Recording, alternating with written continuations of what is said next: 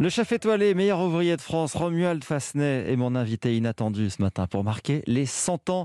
Les 100 ans de la vache qui. Euh, Romuald Fasnet, vous dirigez les cuisines du château du Mont-Joli, à euh, Sampans dans le euh, Jura. Le Jura, le Jura berceau donc de, cette vache qui pour vous aussi, elle a bercé votre enfance? Oui, tout à fait. Et puis, comme j'aime le dire, est-ce que vous avez déjà refusé quelque chose à la vache qui Moi, j'ai pas pu. Elle est indémodable à, 100 ans, un siècle euh, d'histoire autour de, euh, de ce fromage. Alors bon, euh, on va pas se mentir, vous êtes un chef de la cuisine, bien sûr, gastronomique. On est au pays du fromage, y compris dans le Jura. J'imagine que vous préférez les fromages fermiers d'habitude aux, produits industriels. Oui, alors le but, il était vraiment pas de, de, de chercher à faire de la gastronomie. On va dire que je cherchais de la générosité et une cuisine ludique de partager tout ça en, famille, euh, comme le veut ce, fromage euh, à pâte à tartiner, la vache qui rit, qui est un fromage pour moi de, partage et d'enfance, quoi. Oui, parce que vous avez été choisi par euh, par la marque, parce que justement vous êtes installé dans, dans le Jura, pour à l'occasion de cet anniversaire, préparer des, des, recettes, imaginer des recettes autour de, de la vache qui rit. Alors qu'est-ce que vous faites, vous, le chef gastronomique, avec une vache qui rit?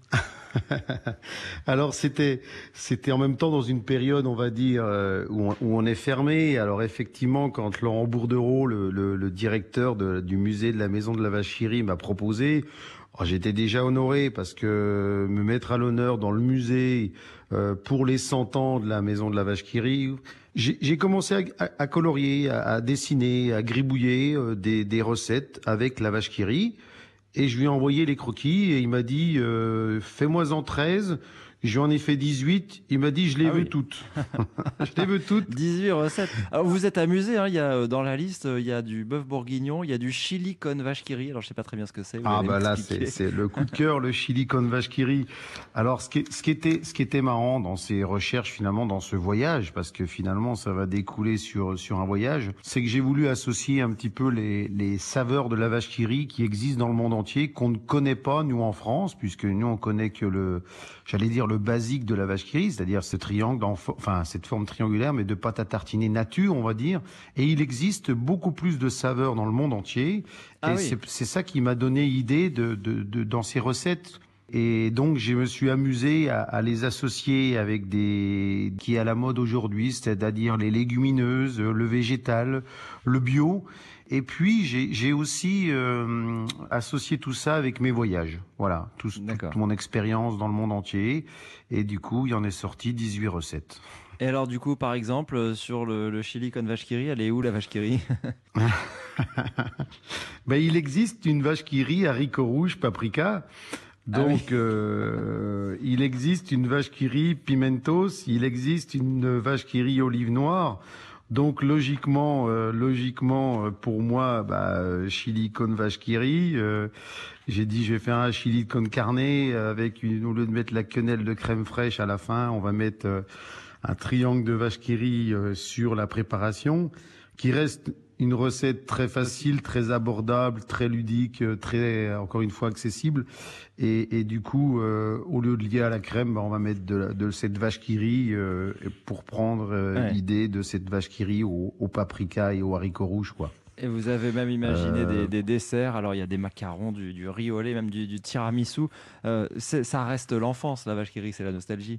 Ah bah vous, vous l'avez dit tout à l'heure, la Madeleine de Proust, moi c'est mon rappel d'enfance avec ma maman qui nous faisait un, un riz au lait au caramel euh, qu'on mangeait encore tiède quand on rentrait de l'école et pour moi, il était presque logique de faire un, un, un riz au lait crémeux qu'on finit avec de la vache qui rit euh, et puis associé avec une compotée d'abricots euh, avec un petit peu d'amandes euh, pour terminer. Voilà, c'est ça un petit peu la, la générosité de, des plats.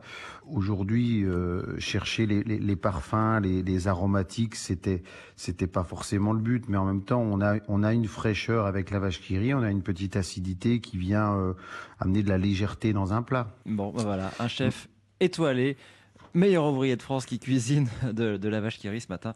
C'est complètement inattendu. Merci à vous de nous avoir raconté ces, quelques Alors, recettes. Je voulais, je juste finir. Oui je dis toujours qu'on on a été en enfance, tout le monde connaît la soupe de courgettes à la vache qui rit.